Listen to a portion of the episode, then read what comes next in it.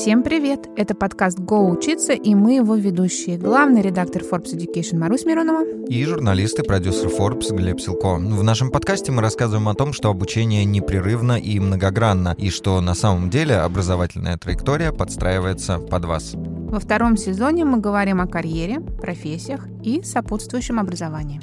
Сегодня обсуждаем искусственный интеллект. В выпусках мы вскользь уже о нем говорили и упоминали его возможности. Например, нам как-то рассказывали, что с помощью искусственного интеллекта можно просчитывать путь покупателя в магазине или вообще э, спроектировать сам этот магазин, если говорить в ключе ритейла. Если говорить о более прикладных и общих вещах, то искусственный интеллект можно научить делать лучший для вас выбор. Например, когда вы решаете, в какое кафе пойти, в какой записаться в спортзал и так далее. В конце концов, наш любимый навигатор — это тоже он, искусственный интеллект. Ну и продолжая автомобильную тематику, на днях как раз объявили, что в качестве эксперимента беспилотные машины выпустят э, со специальных полигонов и отправят э, кататься по трассе Нева, это Москва-Санкт-Петербург. Кроме того, в целом искусственный интеллект сейчас чаще всего связывают с электричеством, потому что, ну, сложно найти сферу, где он не применялся бы хоть на каком-то уровне. И чаще всего мы просто об этом э, не знаем или даже не задумываемся. И сегодня у нас в гостях специалист, который интересен нам не только профессиональными знаниями, но и своим путем в профессию. Он был продукт-менеджером и мало общего имел с бигдатой и искусственным интеллектом. Но внутри одной компании смог переквалифицироваться и стать топ-менеджером, не имея при этом профильного образования. В студии директор по анализу данных X5 Tech Михаил Неверов. Всем добрый день.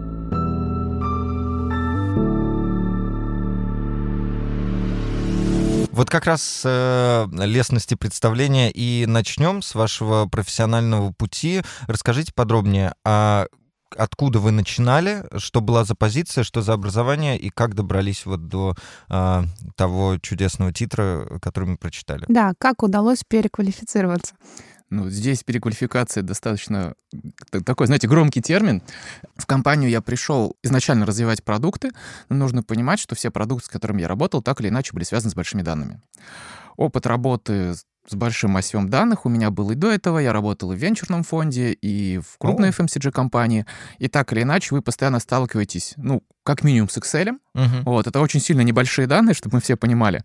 Вот, ну, в как хотя там, да, можно поспорить. Как сказать, да, да, да, иногда. Смотря какой Excel. Ну, ну, так или иначе, вы постоянно с данными работаете. Работа продукт э, менеджера, роль продукт менеджера так или иначе постоянно связана с аналитикой, так или иначе связана постоянно с тем, что вы изучаете какие-то паттерны поведения и так далее. Если вы работаете, ну, прям с очень большим B2C продуктом, если мы возьмем, ну, вот для примера какой-нибудь там дейтинговый сайт, или, я не знаю, пусть это будет, это тоже приложение, о котором вы говорили, там, э, сайт, посвященный электронной коммерции, так или иначе у вас в любом случае возникнет потребность в какой-то момент общаться с аналитиками. И это люди, которые сильно лучше вас понимают математику, сильно лучше вас понимают, как устроена работа с данными, ну и вы в какой-то момент тоже вынуждены в эту историю погружаться просто для того, чтобы задавать правильные вопросы и понимать, можно ли на них вообще mm-hmm. получить ответ. Mm-hmm. Вот, вот такая длинная вводная. После того, как мы запустили достаточно большую и, наверное, это одна из первых крупных экосистем для ритейла в России «Диалог».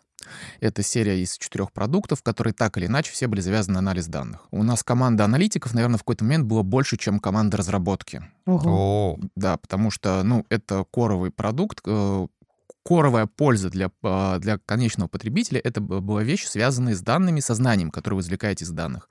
Ну, самый простой пример. Если вы Пусть вы продаете, не знаю, творожные сырки. Вы любите творожные сырки? Да. Конечно. Отлично. Мы продаем, мы продаем творожные сырки, потому что это как бы второй заготовленный пример про алкоголь. Наш любимый. Это мы вино тоже любим. Бою Александр, э, роскошь бутиков. Бою Александров в одной руке. И савиньон Блан Мальборо в другой. Мне нужна тогда третий пример про вино. У меня проводку был второй. Ну ладно. А, вы продаете эти сырки там в магазинах. В какой-то момент вы понимаете, что продажи упали. Ну, вы это видите откровенным образом, вас меньше заказывают, меньше отгрузка. С помощью нашей платформы вы можете понять, что дальше произошло с точки зрения уже потребителя? То есть э, он, в принципе, перестал покупать сырки, он вместо сырков ваших стал покупать какие-то другие. В принципе, все сырки стали проседать. Но это вся аналитика, которая помогает вам принимать решения. Ну и дальнейшие все продукты были построены как раз вокруг вот этих знаний нас и наших пользователях. А, и опять глубже, больше пришлось взаимодействовать и с командой, связанной с, непосредственно с аналитикой, и с командой, которая непосредственно занимается архитектурой данных, потому что у X5 несколько петабайт данных знаний о клиенте. И Петабайт — это, расшифруйте на всякий это прям случай. очень сильно много, там очень много нулей. Ага. Ну, как бы прям вот сильно больше, чем много терабайт. Я не знаю, Ага. как. Мне, мне написать надо просто. да. После терабайта мои, э, честно признать, знания А заканчиваются. сексиллиарды? Нет, терабайт. звезд? Нет, мы же с тобой проходили. Нет, Так это, это это поменьше, это явно поменьше. Это явно все в порядке, явно поменьше. У нас пробел между тера- Ладно, оставим Если это. будет про ядерную физику у вас обучение, я уверен, там как раз... Ой, какой там пробел будет.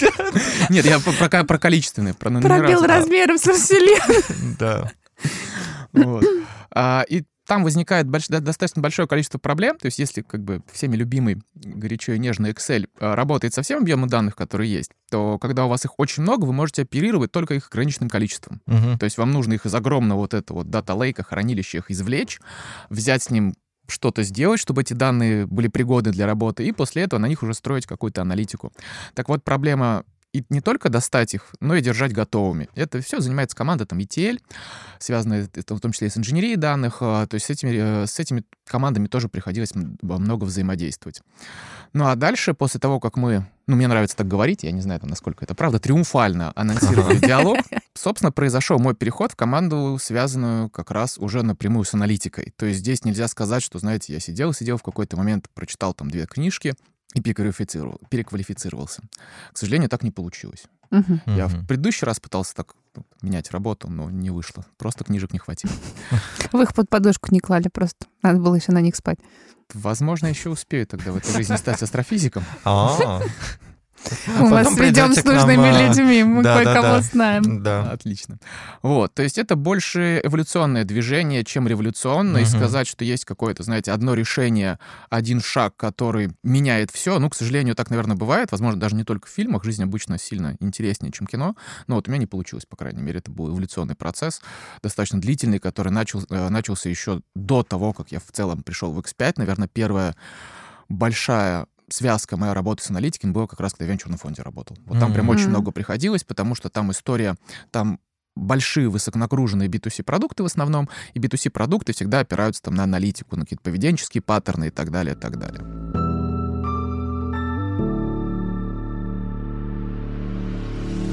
Как здесь появился искусственный интеллект? Это просто как бы стало логичным э, предлож- продолжением э, аналитики? Это очень хороший вопрос. Давайте сначала тогда определимся, что такое искусственный интеллект. Вот, да, Да. Это, это был один из наших следующих вопросов. Так, ладно, придется ответить тогда пораньше.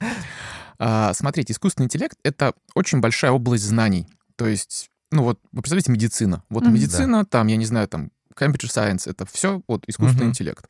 Когда мы в основном говорим про искусственный интеллект, а, мы подразумеваем какие-то алгоритмы, связанные скорее с машинным обучением. Ну, то есть, забегая вперед, можно сказать, что вот тоже популярные нейросети, я не знаю, почему у нас так сложилось в России, у нас обычно через запятую это идет, даже вот на последних крупных мероприятиях, то есть искусственный интеллект, запятая нейросети, решение всех проблем. Ну, там это Мгм. там, сущность вложения. А, ну, собственно, это один из инструментов. Как таковое машинное обучение — это просто один из способов а, работы с данными и решения прикладных задач. Если мы не говорим про какое-то там прям совсем глубокие научные изыскания, хотя так или иначе, та же самая фундаментальная наука так или иначе потом реализовывается в практике. То есть это просто способ сделать так, чтобы человек не делал то, что хорошо делает автомобиль. Вот самый простой пример, Мгм. мы возьмем элементарный алгоритм. То, я не знаю, вы хотите, там, не знаю, купить что вы последнее покупали крупного? Там, не знаю, квартиру, машину, что такое. Вот, ну, Проектор. проектор. Вы, о, отлично.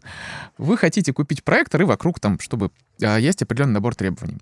Вот вы для себя решаете. Я хочу там купить проектор, который должен стоить там от стальки-то до стальки-то, он должен там соответствовать таким-то характеристикам, пользоваться им планирую там 10 лет, и купить я его хочу, ну, ну пусть будет это на сайте каких-нибудь бушных объявлений. Мгм. Вот. Вы, соответственно, для себя создали нек- некую некий набор установок. Мгм. И дальше вы начинаете этот сайт мониторить. Вы так, ага, вот тут похуже цена, э, но он в лучшем состоянии, здесь там подороже, но он, э, состояние там отличается, компле- комплектация отличается. Вот такие задачи проще решать с помощью машины. То есть вы просто фактически программируете машину. При определенном усложнении этого паттерна, но логика именно такая же, можно говорить, что вы там сделали, ну, не люблю искусственный инте- интеллект в данном случае контексте, но для иллюстрации, мне кажется, можно допустить эту аппроксимацию эту. А, Создали некий искусственный интеллект, который занимается покупкой вот этих uh-huh. вот самых проекторов. Все остальное, то есть там всякие сложные способы принятия решения, там, не знаю, там сложные алгоритмы типа random forest и так далее, так далее, это так или иначе применяется для решения той же задачи. Поэтому под искусственный интеллект как таковой это очень много, Угу. И тяжело описать. То есть в какой-то момент вы начали понимаете, что у вас очень большой объем данных, и вам нужно принять решение. Там, друзья, как будут вести себя наши там, потребители, если, там, не знаю, он придет и не будет его любимого вина на полке. То есть он купит от этого производителя там другое вино, там, я, я не сильно силен, но там полусладкое и сладкое, угу. там, не знаю, есть такое же, да? Есть, есть конечно. Отлично. Есть еще тихие, игристые. Я еще на какое-то органическое, вот. Нет, это, это, это отсюда? Из, из, из этого набора? Туда же. Отлично, все. День начался с сознания. Вот. А, нам нужно понять от, ответ на достаточно прикладной вопрос, что нам поставить на полку, если какого-то, какой-то продукт выбывает. И вы начинаете просто использовать эти алгоритмы. В какой-то mm-hmm. момент усложнения, на каком-то уровне усложнения, да, это, возможно, там, во что-то превращается. Вот. Но в любом случае нет такого момента, нет такой ситуации, что вот, там, друзья, режем ленточку, теперь мы используем искусственный интеллект, mm-hmm. там, обнимемся. Вот такого тоже не бывает тут, видите. Это одновременно и аналитика больших данных, и даже в какой-то степени прогнозирование будущего? Ну, вот так, если грубо как-то упростить. Поиск оптимального ответа. Давайте mm. вот так. Э, очень сильно все зависит, естественно, от, э, от, э, того, что происходит вокруг, ну, от, такой, от того, какую задачу прикладную вы uh-huh. решаете. Но в общем и целом это поиск оптимального ответа в ситуации, когда человек справится явно хуже, чем машина. То есть ну, есть достаточно большое количество, например, там, медицинских стартапов, которые там применяют там, искусственный интеллект и так далее, и так далее. Но пока нет ни одного успешного, который бы заменил условно терапевта. Угу. Просто потому, что огромное количество людей приходит, и они по-разному формируют свои жалобы. Да. То есть кто-то может сказать, что у вас там болит голова, да не болит голова, но она тяжелая. Вот большой объем э, разных водных, оно как раз лучше обрабатывает человек. Ну, плюс люди могут обманывать специально или не специально, потому что для человека, там, не знаю, у него там последние полгода болит нога, uh-huh. и он там, не знаю, в боку при этом заколол, он пришел жаловаться, у него колет в боку, а там, не знаю, там, может, какое-то смещение я не, не медик тоже, к сожалению. Или к счастью. Вот, там, по, поэтому ему плохо. Вот это все нужно учитывать. В ситуации, когда же, например, мы используем обезличенную информацию, очищенную от большого количества переменных, ну, например, нужно по снимку с помощью там, нейронных сетей, там, компьютерное зрение, неважно, какой, э, как это все это правильно называть, а, найти какие-то потемнения в легких. Вот угу. здесь машина справится сильно лучше человека. А, ну, потому что нет вот этого человеческого фактора. Да, там, и который... меньше вводных, угу. которые нужно обрабатывать. И тут начинает играть сильная сторона машины. Машина не устает, машина умеет постоянно повторять с предсказуемым результатом одно и то же действие. Она может обратить внимание на паттерн, который врач, ну, просто в силу отсутствия опыта там всех врачей, не знаю, там на континенте не может сделать. Ну, вот самый простой пример, смотрите, мы понимаем, что если там, возвращаясь, к, продолжая, вернее, тему э, медтеха, мы понимаем, что если у человека есть там в нижней, третьей, альвеоли. Надеюсь, там есть такое слово в легких альвеола. Вот. А потемнение, то, то с высокой долей вероятности после этого человек там чем-то заболеет. Uh-huh. Вот в рамках одного м- специалиста это выяснить очень тяжело. Это обычно ну, нужно прям, чтобы люди собирались, это всю информацию каким-то образом обработали, вместе пришли к выводу. Вот машина просто может найти этот паттерн, когда ей не задают даже вопрос. Она uh-huh. сама для себя uh-huh. принимает решение, что вот смотрите, вот у меня есть причина, есть следствие. И это если прям совсем это упрощать, то это работает так. Вот, то есть, соответственно, искусственный интеллект, э, возвращаясь, может принять оптимальное решение в заданных параметрах. Он может сделать, он может запомнить оптимальное решение и постоянно искать вещи, которые ему помогли, но не может там выйти за рамки а, первоначально поставленной задачи, и он не mm-hmm. может придумать что-то новое. То есть это уже мы сейчас в область философии уходим, но есть такой термин, как сильный искусственный интеллект, вот, но он тоже там достаточно спорный. Это ситуация, когда машина может самостоятельно поставить себе решение, самостоятельно оценить это новое для себя решение и, соответственно, обучаться дальше. То есть это не игра в Go, это когда там машина, я не знаю, а, придумает тот цвет, которого там не сделал еще человек, например. Uh-huh. Вот, вот такие uh-huh. вещи. Ну вот, кстати, в копилку примеров еще, например, Bloomberg уже три года использует искусственный интеллект для написания биржевых сводок. И почему он делает? Не просто потому, что искусственный интеллект хорошо анализирует то, что происходит, но еще и хорошо пишет, увлекательно. То есть человек А-а-а. так не напишет, так не подаст. Довольно сухая информация на самом деле.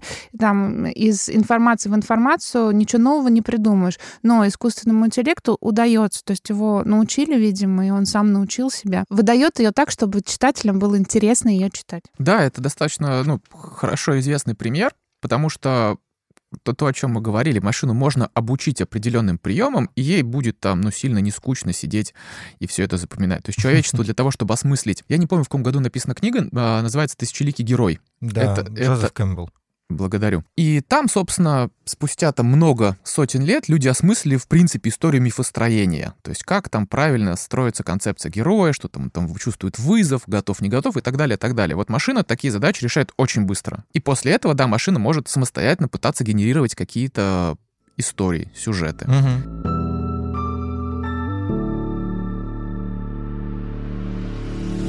В целом с примерами понятно, какие, как в сферах разных это может применяться. Хочется посмотреть, например, того, как вы это используете, Мгм. как раз вот с чего мы, в общем-то, и начинали, Мгм, продолжая, а, как вы пришли в Мгм. ИИ и над чем работаете сейчас. Конкретно как это применяется в ритейле?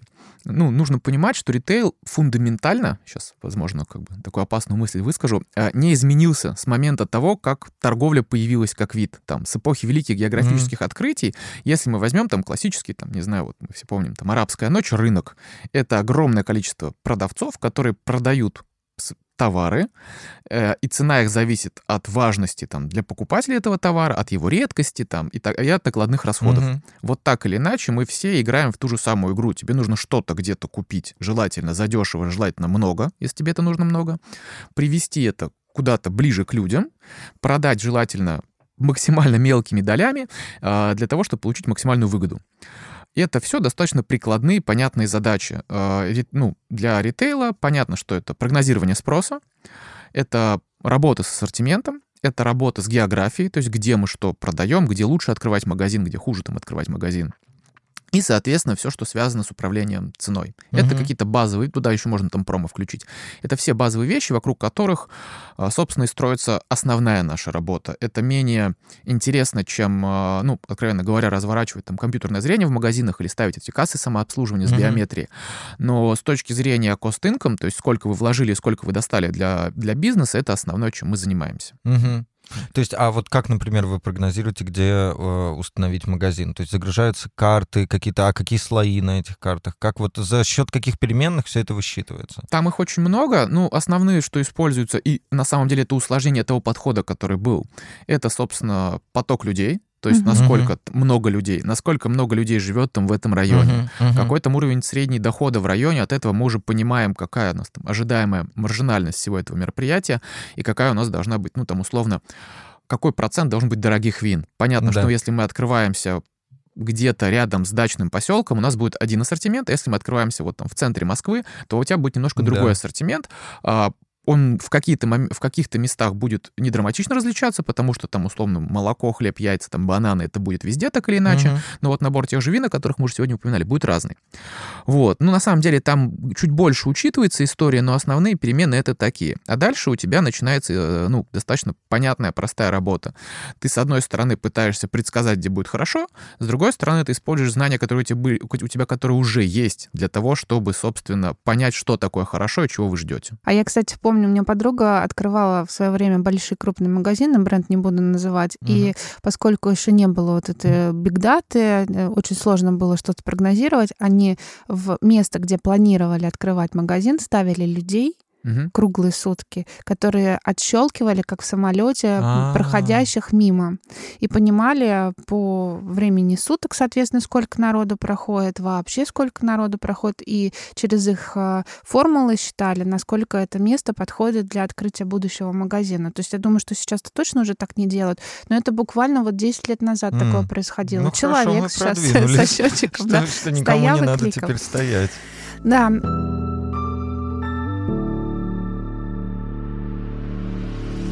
Продолжим. А, Те, кто нас слушают давно, знают, что лично я побаиваюсь искусственного интеллекта. А, Я как-то головой понимаю, что, наверное, ну, при моей жизни он мир не захватит, но тем не менее страшновато. Немножечко. А, Поэтому предлагаю с вами, как с опытным экспертом, повизионировать и а, подумать, э, как в будущем может применяться искусственный интеллект. А, Расскажите, напугайте меня еще больше или наоборот успокойте. Зависит от того, чего, чего конкретно вы боитесь. Ну, Фильмы «Терминатор».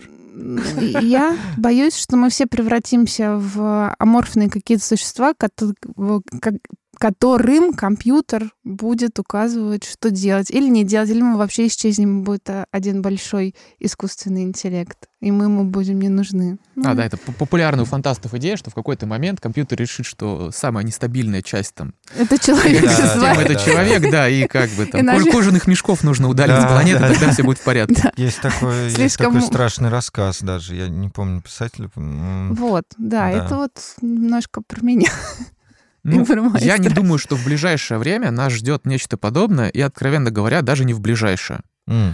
Вот. А, следующие, ну, наверное, большие какие-то вещи, с которыми мы все столкнемся, которые постепенно войдут в нашу жизнь, мне кажется, это все, что касается там метавселенных. Это очень mm-hmm. популярно сейчас, mm-hmm. это в это идут деньги, а мы понимаем, что любые исследования, они так или иначе, ну, состоят там из двух вещей. Можно ли в этом заработать? Это первая история. И вторая, готовы ли, готовы ли мы там с точки зрения технологий.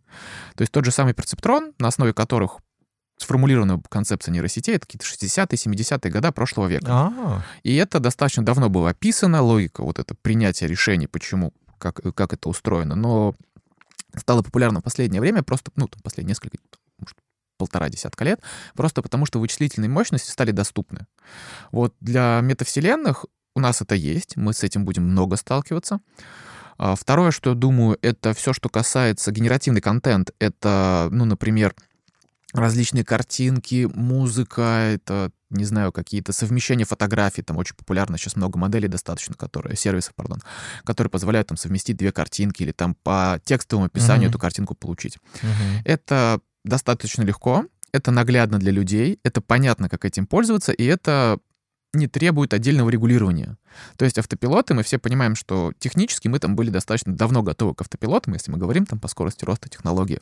Но активно их стали применять только в последнее время. И по-моему, сейчас там где-то в Соединенных Штатах, там где-то в каких-то местах есть так называемый полный автопилот. Угу. И здесь история больше законодательством. То есть если машина ошибется и что-то пойдет не так, кто будет виноват? Угу. Ну, то есть кто конкретно? Если вы там видели, например, а, автопилоты в, в Москве, которые ездят, да. там всегда сидит человек. Да. И задача да. человека в случае чего там схватить руль, выкрутить, там, нажать на тормоз. Эта технология более требует регуляции, более требует какого-то законодательного вмешательства. Здесь то, что касается генеративного контента, нет. Уже сейчас можно сделать презентацию, заменив все иллюстрации сгенерированными.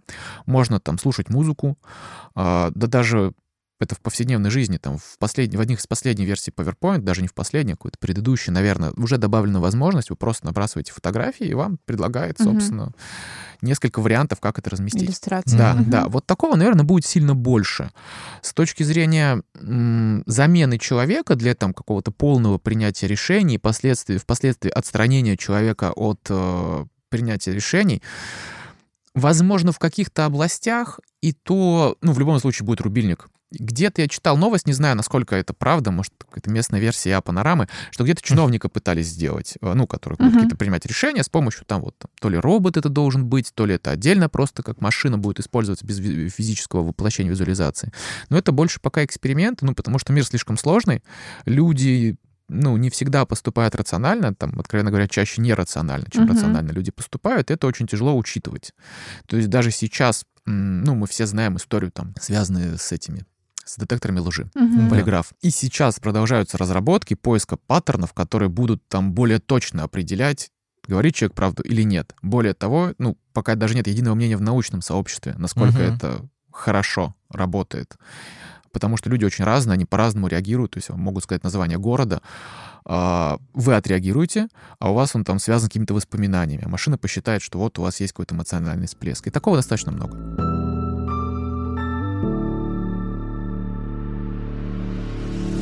Мой любимый конек теперь про образование. Да.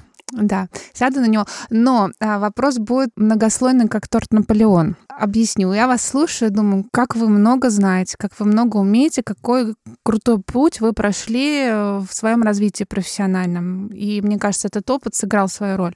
Тем не менее, вы работаете в топ-менеджменте, руководите людьми, у которых наверняка есть больше узкий опыт, да, специализация, скорее всего, образование необходимое. Как они вас воспринимают как человека, который пришел к извне ими руководить? Как вы находите с ними общий язык? Есть ли вообще эта проблема? Или в направлении data и искусственного интеллекта нету вот этой истории, что кто какой вуз закончил, кто какую специальность получил, где кто учился, где кто работал как вот с этой стороны дела обстоят, да, а с другой стороны, как вы видите идеальную образовательную траекторию для человека, который хочет работать в, в искусственном интеллекте, в сфере искусственного интеллекта и в больших данных? Окей, uh, сейчас постараюсь сформулировать. У меня нет, но мне нравится думать, что у нас нет никаких проблем с командой, просто потому что я никогда не говорил, что я являюсь техническим специалистом. Команда, напишите нам, если что, нам Да, да, да, и мне напишите, мы уже с вами договаривались. Вот. А, а, моя роль, наверное, самая близкая, доктор Хауса все же смотрели? Конечно. Вот я, наверное, главврач больницы, я не доктор Хаус. Это вот у меня доктор Хауса. Не в плане характера, а в плане ага. глубины знаний. Ага. То есть моя роль — это организация процесса, это извлечение там максимальной пользы для бизнеса, для компании в происходящем, это умение в каких-то ситуациях сформулировать правильно задачу, не техническую, а бизнес-задачу. Угу. Угу. И, ну, там все, что связано с классическим менеджментом, тоже присутствует. И когда мы начинали, ну, вот работать в этой конфигурации, ровно об этом мы и договаривались. То есть я там буду очень рад, если меня там в, в какие-то команды возьмут джуном работать с моим уровнем знаний. Mm-hmm. То есть ребята все глубже, сильно технически меня.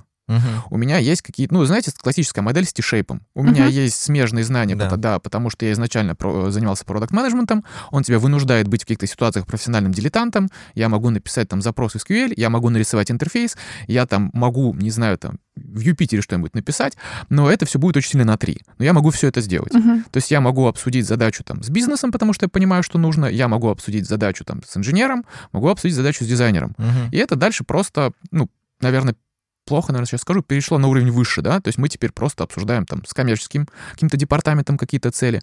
Я понимаю, что нужно сделать департаменту маркетинга, ну, если мы сейчас, да, там uh-huh. не в рамках структуры uh-huh. нашей компании, абстрагированно говорим, а в плане подхода. И в этом и основная польза. И, соответственно, происходит, наверное, какой-то симбиоз, ну, мне так нравится думать, да, про команду мы все помним, что я закрываю... Да, да, да. Что я закрываю какую-то зону компетенции, которая просто нет не потому, что люди где-то хуже или лучше, а просто потому, что большую часть своего времени они потратили на изучение как раз фундаментальных вещей. Вот, наверное, так строится взаимодействие. У меня там, естественно, был дикий там синдром самозванца, просто первые, наверное, два месяца. Oh. Да, ну, как бы достаточно тяжело, потому что там предыдущий как раз руководитель, то есть когда а, у нас прошел shift, он как раз э, потрясающий специалист именно с точки зрения инженерной части. Mm-hmm. Вот. То есть нас просто в какой-то момент стало сильно больше, и потребовалась роль именно уже больше там менеджерская, нужно mm-hmm. было там все это разделить на какие-то более понятные структурные единицы, э, там с финансовой частью все это интегрировать, ну, сделать из такого отличного пиратского корабля mm-hmm. галеон флота ее. То есть, да, это просто должно быть предсказуемо. Это не первый раз вот использую эту метафору, она сама очень нравится. Но я сам ее придумал, да. Вот. А, управляемость, предсказуемость, а, ну и, соответственно, ожидаемый результат в ожидаемое время. Вот это были основные задачи, которые решал, и поэтому, ну, ровно об этом мы с командой договаривались. У нас очень высокая и роль, и автономность э, руководителей именно там управлений, и с точки зрения инженерной части, и с точки зрения там, принятия решения о найме. Я могу выступать в роли, наверное, знаете как. Ребята, нужно автоматизировать найм, давайте uh-huh. подумаем, что мы с этим можем сделать. Uh-huh. Давайте мы там оп-оп-оп, много подумали раз, много приседаний, сделали какую-то систему, которая позволяет очень быстро там собеседовать джуниор-специалистов. Uh-huh. У нас есть прям система, которая генерирует задачки. Uh-huh. Mm-hmm. Я не знаю, насколько хороши эти задачки, это уже коллегиальное мнение людей, которые имеют там как бы гораздо больше знаний. Но я получаю нужный результат, мы гораздо быстрее собеседуем там uh-huh. джуниор-специалистов, у меня там меньше людей этим занимаются. Вот, наверное, вот так построено. И никто работа. не кричит, mm-hmm. к нам пришли не те, да? О, это мы регулярно кричим. Но а, да? О, вот про это следующий не, не, не, в, не в команды, а вот на стадии, когда резюме. А. У нас даже у ребят вот сейчас вышла статья о том, что стоит точно указать в резюме для джуниор-специалиста, чтобы как бы было понятнее, Mm. Потому что люди иногда пишут, ну, там, нерелевантный опыт, либо то, что они, ну, явно от них никто не ждет, что они будут уметь uh-huh. это. То есть лучше сконцентрироваться на каких-то других частях. Uh-huh. Так что да, на Хабре вышло, рекомендую.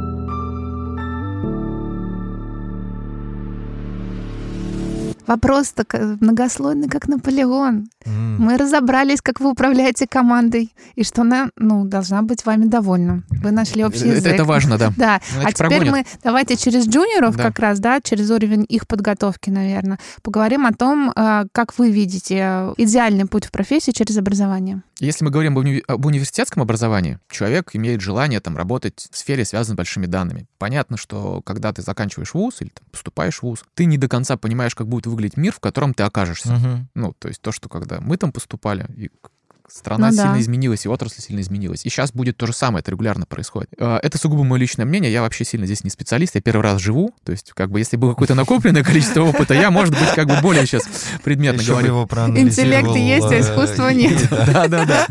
А, Я бы использовал какое-то фундаментальное образование, а, то есть это физика, это математика, это где-то, возможно, computer science, прикладная математика, информатика, все, что связано с фундаментальными знаниями, сверху которых уже можно что-то достраивать.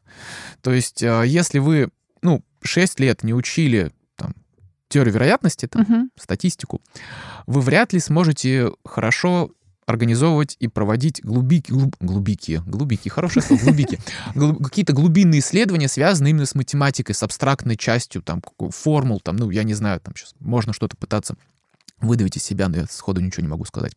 Какую-нибудь формулу хорошую.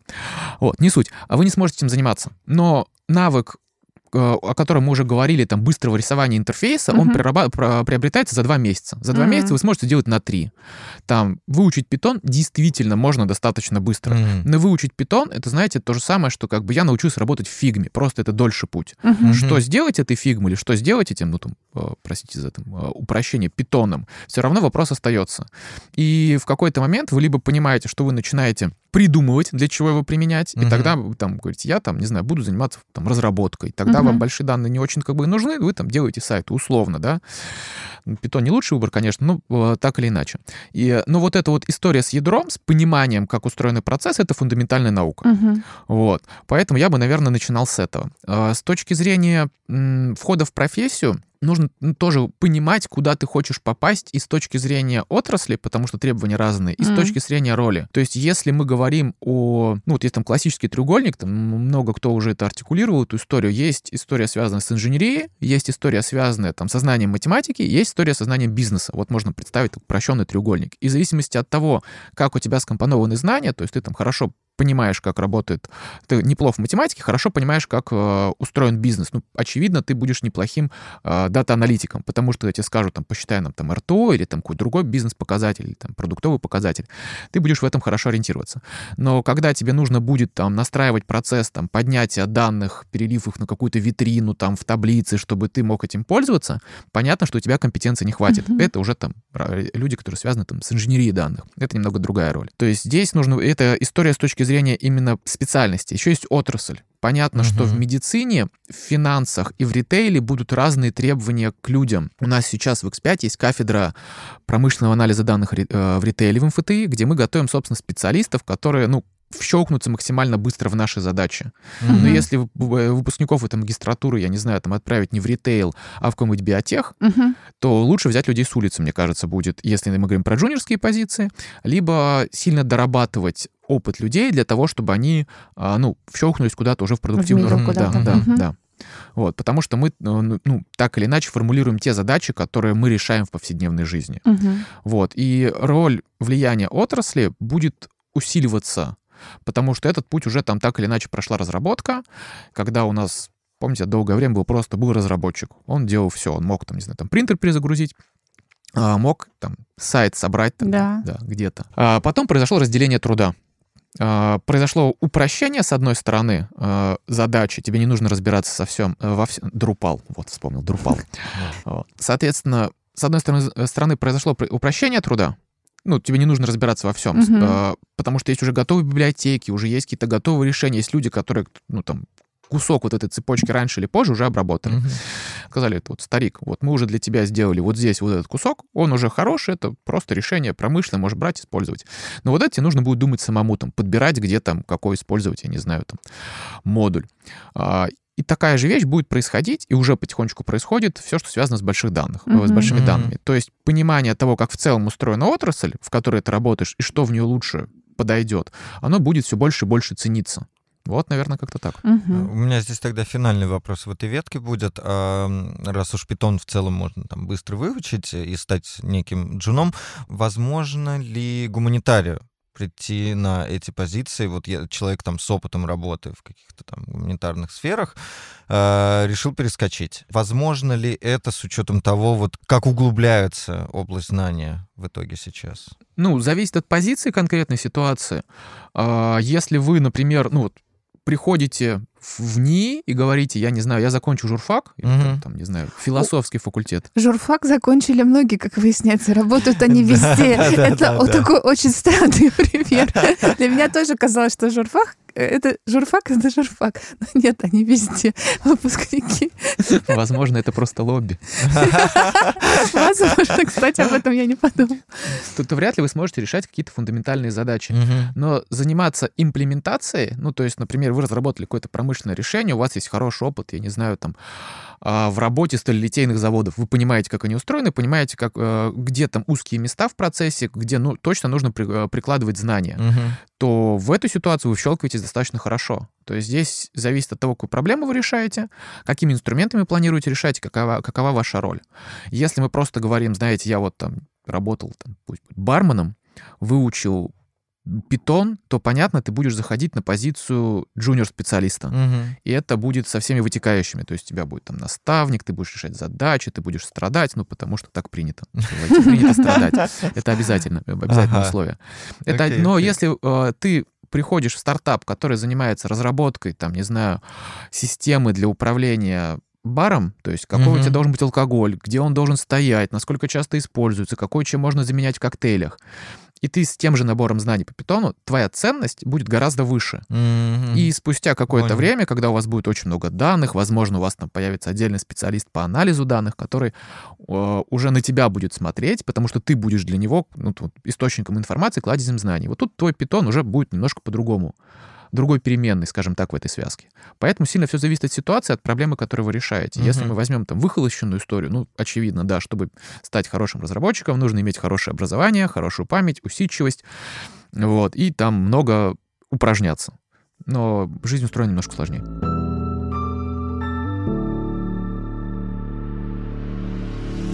Ну и по традиции в конце выпуска у нас серия коротких вопросов и не всегда коротких ответов. Блиц. Такое Лев, тебе слово. своеобразное- резюме э, выпуска. Я думаю, ты скажешь своеобразный допрос. Ну ладно. Добрый допрос. Спасибо. Да, добрый. Искренне благодарен. Вообще, да, да, такие... Специалисты должны страдать. Да, приятно пострадать. не, принято, принято страдать. Принято. Принято. Не, не должны. Страдайте. принято. Да, да, принято страдать. А, Легко ли работать с искусственным интеллектом? Наверное, легче, чем без него. О, как лихо! Интересно. Да. Так вам. Так вам. И вроде чуть ничего не сказал, и вроде А как... вроде оп, как, ведь, вот, вот оно, вот оно. Увернулся. Да. А, ладно, Так, следующий. И, э, я даже предвосхитю немного просто, чтобы... Вот ИИ работает 24 на 7, а вы? Я нет. Э, Но, тем не менее, ваша работа, какой у нее график и как это вообще выглядит по времени? Это вот офисная такая прям типа casual история или что-то иное? Я не знаю, наверное, сейчас, и, не, наверное, не только у меня не совсем типично э, подход к работе.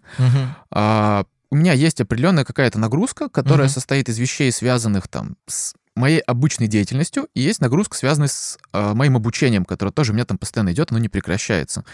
То есть у меня там идет там история связана с, там, с английским, я не знаю, я там пытаюсь все-таки до конца добить какие-то вещи, связанные с питоном, прости господи. Вот, недавно перепроходил историю с SQL, чтобы вообще ничего не забыть. До этого рисовал интерфейс. Это просто я делаю, потому что, ну, нужно быть в тонусе, потому что в какой-то момент ты, если прекращаешь что-то делать руками, ну, твоя ценность резко снижается. Когда ты не можешь просто взять и там набросать интерфейс или, там, не знаю, там, написать простой запрос. Даже если ты это не делал достаточно долго, все равно это, эти знания должны быть свежи. И есть история, связанная с обычной работой. Это какие-то встречи, это какие-то там э, встречи один на один, это рабочая какая-то активность. И это все идет перемешано. Мгм. То есть нельзя сказать, что там с 9 до 6 я занимаюсь вот, вот этим, а там с 6 до 9 вот этим. Это Мгм. идет на протяжении там всего дня. Поэтому, ну, не, не то, что, не- чтобы не быть пафосным, не то, что я работаю постоянно, но как бы, я не знаю, вот если я ложусь и, э, спать и просто на ночь включаю подкаст, чтобы просто понимать, что у нас там произошло с метавселенными. И Мгм. он, к сожалению, на английском, потому что на русском хороших подкастов нету об этом. Но Мгм. я, по крайней мере, не встречал. Если кто-то знает, можно там, можно сказать, напишите в комментариях. Пишите. Пишите на почту, Да. Супер. да. Вот, всегда хотел сказать, напишите в комментариях. А, и вот, вот это работа или нет? Я не знаю, я это зачитываю в какой-то, знаете, у меня есть термин «полезное время». Мгм. Вот это полезное. В Мгм. неполезное время я включил PlayStation, джойстик взял. Вот это неполезное время. А вот это для меня идет в полезное время, и у меня вся работа также идет там вот в полезное время. Поэтому, наверное, вот как-то так. Как стать специалистом по ИИ в 2022 году? Ну, я бы начал с математики. А, Сверху это уже там само ляжет в какой-то момент, тебе придется что-то выучить, либо R, либо там либо Python, для того, чтобы каким-то образом с этими, со всем этим взаимодействовать. Ну, вообще отраслевой стандарт у нас, ну, как бы Python. Вот. И э, нужно оказаться в компании, которая готова в это вкладываться. Вот эти три, наверное, истории. Потому что я с огромным уважением отношусь к людям, которые занимаются фундаментальными исследованиями, фундаментальной наукой или которые сами для себя пытаются что-то делать. А, Но я нахожусь э, в след- как бы у меня следующая точка зрения. Если вы постоянно это не прикладываете к практике, если постоянно нет какой-то проверки ваших идей, гипотез, разработок о реальность, то их ценность и для вас снижается, и вот этот вот задор, когда вы не видите подтверждения того, что вы что-то Мгм. сделали хорошее, это Мгм. полезно, это там, не знаю, там зарабатывать деньги, пусть не вам, там, а, но желательно, конечно, вам, вот, то как бы вот эта мотивация, она теряется. Вот, мне кажется, три фактора. А, Вот как раз мы уместно, удачно заговорили про деньги. А, Можно ли стать миллионером, работая с ИИ? Я думаю, да. Вопрос, как бы, что, что- какую, какую задачу вы решите. То есть вопрос же не просто там, искусственный интеллект. Если там, ну, это уже такой избитый пример с Тиранос. Там понятно, что там используются какие-то алгоритмы достаточно, ну, по версии а, людей, которые делали презентацию, там супер крутые тайные алгоритмы, которые позволяли получить ответ на все вопросы. Это, собственно, люди уже стали миллионерами, миллиардерами, работая с ИИ, там просто не до конца получилось. Ну, история там, не знаю, там тоже не менее известная с э, Тесла, Илоном Маском, ну, как бы, да, Мгм. вопрос, но опять у вас, ну, то, что мы о чем говорили, наверное, на протяжении всего выпуска, вопрос не используете или не используете вы искусственный интеллект, вопрос, какую задачу вы решаете, Мгм. и большое количество нерешенных в данный момент задач, почему это так популярно и развивается, как раз лежат в области применения искусственного интеллекта, поэтому дерзайте.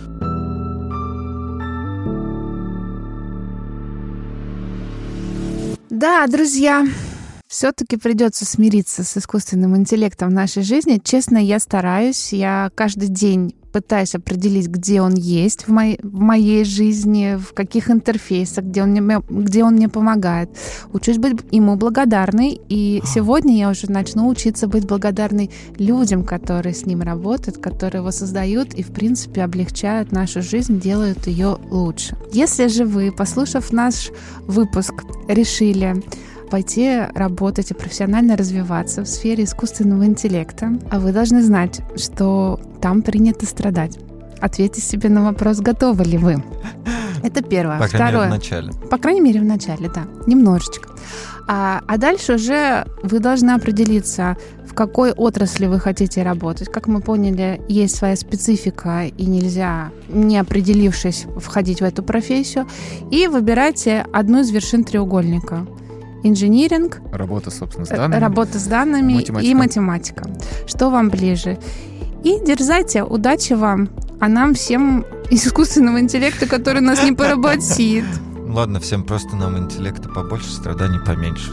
Согласна.